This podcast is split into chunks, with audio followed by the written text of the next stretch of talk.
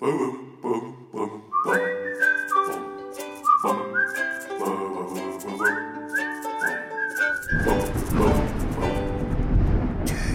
Geistesblitz. Hallo, grüß Gott, moin moin, wie auch immer und herzlich willkommen zur 477. Ausgabe von Dübels Geistesblitz. Ja, ich geb's zu, es ist schon wieder ein Weilchen her, seit ich mich das letzte Mal hier gemeldet habe, aber irgendwie war da in den letzten Wochen wirklich der Wurm drin. Zum Beispiel hat mein Toaster den Geist aufgegeben.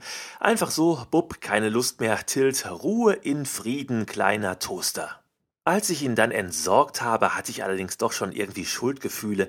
So ein Ding, das man nämlich gerne mal bei einem Toaster vergisst, das ist die Krümelschublade von Zeit zu Zeit mal zu leeren.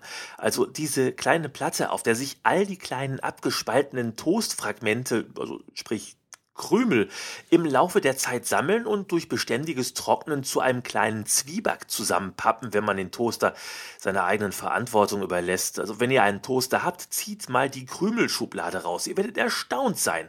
Äh, naja gut, ich will es jetzt auch nicht überdramatisieren. Natürlich habe ich jetzt nicht wochenlang keine neue Folge rausgebracht, weil ich um meinen Toaster getrauert habe. Äh, da gab es auch andere Gründe. Unter anderem haben da mal wieder irgendwelche Bäume und Sträucher ihr Reproduktionsmaterial überall in der Gegend rumverteilt, äh, was ja auch eigentlich gar nicht so wild wäre, wenn ein nicht unerheblicher Teil meines Körpers, sprich meine Nase, nicht auch zu den Orten gehören würde, in denen dieses Zeug landet. Und selbst das wäre jetzt wahrscheinlich gar nicht mal so schrecklich, aber irgendwann in den letzten Jahren hat mein Immunsystem die Fotos dieser Flugsamen in seine Verbrecherkartei aufgenommen. Und jetzt ist jedes Mal bei mir Alarm, sobald ich im Frühling an so einem ejakulierenden Gesträuch vorbeilaufe. Und das eben alles nur, weil mein Immunsystem in meiner Nase ein Wanted-Poster mit dem Foto einer Birkenpolle aufgehängt hat. Dead or alive. Bringt eure Frauen und Töchter rein und sperrt die Türen ab. Johnny die Polle kommt in die Stadt und wird euch zum Weinen bringen.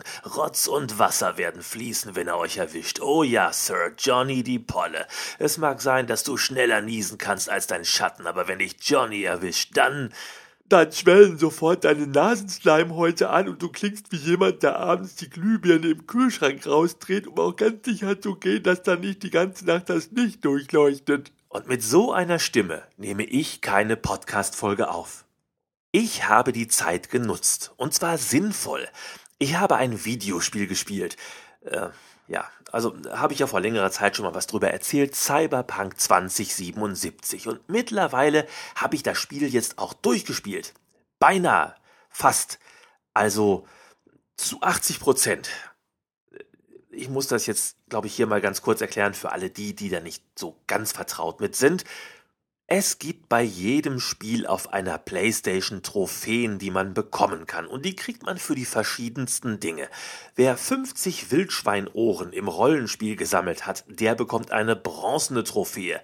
Wer 100 Terroristen im Ego-Shooter die Schnürsenkel zusammengebunden hat, der kriegt eine silberne Trophäe. Und wer es schafft, durch ein Horror-Survival-Game zu kommen, ohne beim Anblick des Horrorclowns kurz den Finger zu heben und eine frische Unterhose zu verlangen, der kriegt eine goldene Trophäe. Und wer alle Trophäen Trophäen eines Spiels gesammelt hat, der bekommt eine Platin-Trophäe, was gleichbedeutend ist mit Ich habe das Spiel zu 100% geschafft.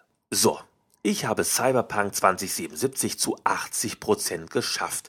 So ein paar Aufgaben gäbe es noch zu erledigen, aber das sind halt so langweilige Sammelaufgaben. Die große Hauptgeschichte ist zu Ende erzählt, ich bin der strahlende Held, alles ist perfekt und für mich ist dieses Spiel nun zu Ende, aber das Spiel sagt, Nee, du, es gibt noch drei Autos, die du kaufen musst.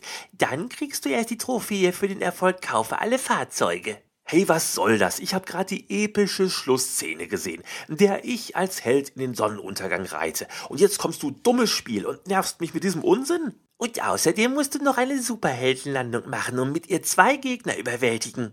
Hey, ich hab gesagt, du sollst nicht. Und dann musst du noch 100 Gegner mit einer Nahkampfwaffe überwältigen. Ich benutze keine Nahkampfwaffen. Das ist überhaupt nicht mein Stil. Und außerdem. Und dann musst du noch für die Großmutter Kuchen und Wein holen.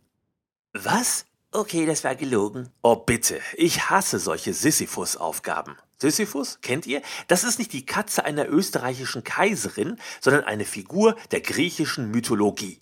Der arme Kerl war dazu verdammt, auf ewig eine riesige Felskugel auf einem Berg zu ächzen, die dann aber immer wieder runterkullerte, worauf er sie dann wieder hochrollen musste. Kurzum, er wurde nie mit dieser unattraktiven Arbeit fertig. So wie ich mit meinen Trophäen. Ach ja, noch so ein Ding, was mich an diesen Trophäen nervt. Es gibt bei vielen Spielen verschiedene Enden und je nachdem, wie man sich anstellt, gibt es in einem solchen Spiel ein Ende, bei dem der Held zum Schluss mit dem geretteten Mädchen auf dem Pferd aus der Stadt dem Sonnenuntergang entgegenreitet oder ein Ende, bei dem der Held alleine ohne Mädchen aus der Stadt reitet oder ein Ende, bei dem das Mädchen sagt, Hey du Luschi, du hast das Spiel gerade mal mit 80% geschafft, mit dir will ich nichts zu tun haben.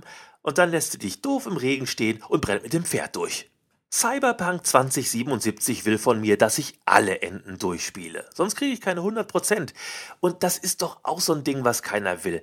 Ich habe mein Ende gesehen. Das Ende, das ich verdient habe. Es war äh, eher so lala. Aber ich fand's passend. Und jetzt soll ich mir ansehen, was sonst noch drin gewesen wäre. Entschuldigung, aber diese Spiele sind für mich wie Filme. Und wenn so ein Film zu Ende ist, dann will ich hinterher kein anderes Ende sehen.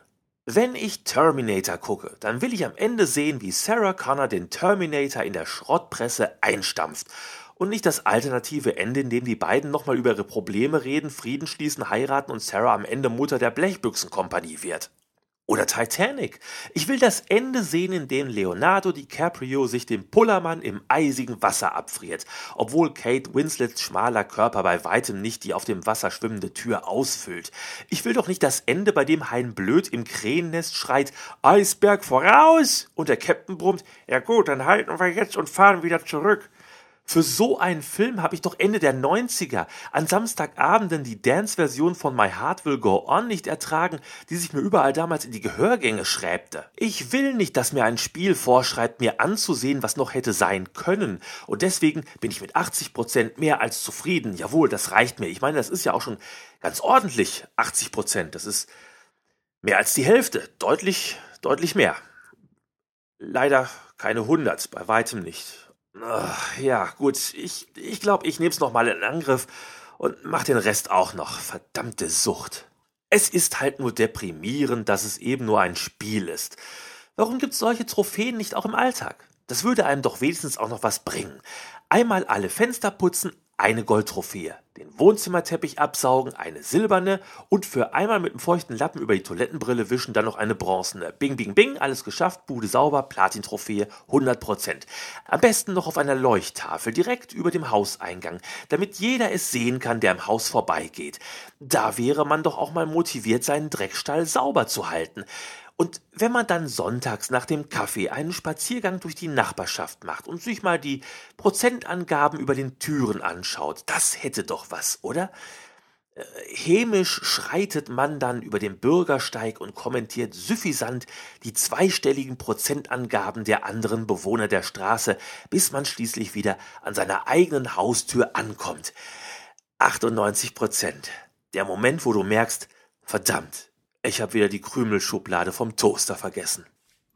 So, das war's für heute. Und ich hoffe, dass mir in der nächsten Zeit erstmal wieder nichts dazwischen kommt. Also keine Allergien, episch lange Playstation-Spiele oder viel schlimmer, Ideenlosigkeit. Und da könnt ihr mir helfen. Gebt mir Themen. Am besten was Corona-freies, denn davon hören wir, glaube ich, gerade alle eigentlich ziemlich genug. Also, wenn jemand Vorschläge hat, immer her damit auf www.dübelsgeistesblitz.de oder schreibt mir direkt an derdübel@derdübel.de. So, wir hören uns wieder in der nächsten Ausgabe von Dübels Geistesblitz. Bis dahin alles Gute, euer Dübel und tschüss.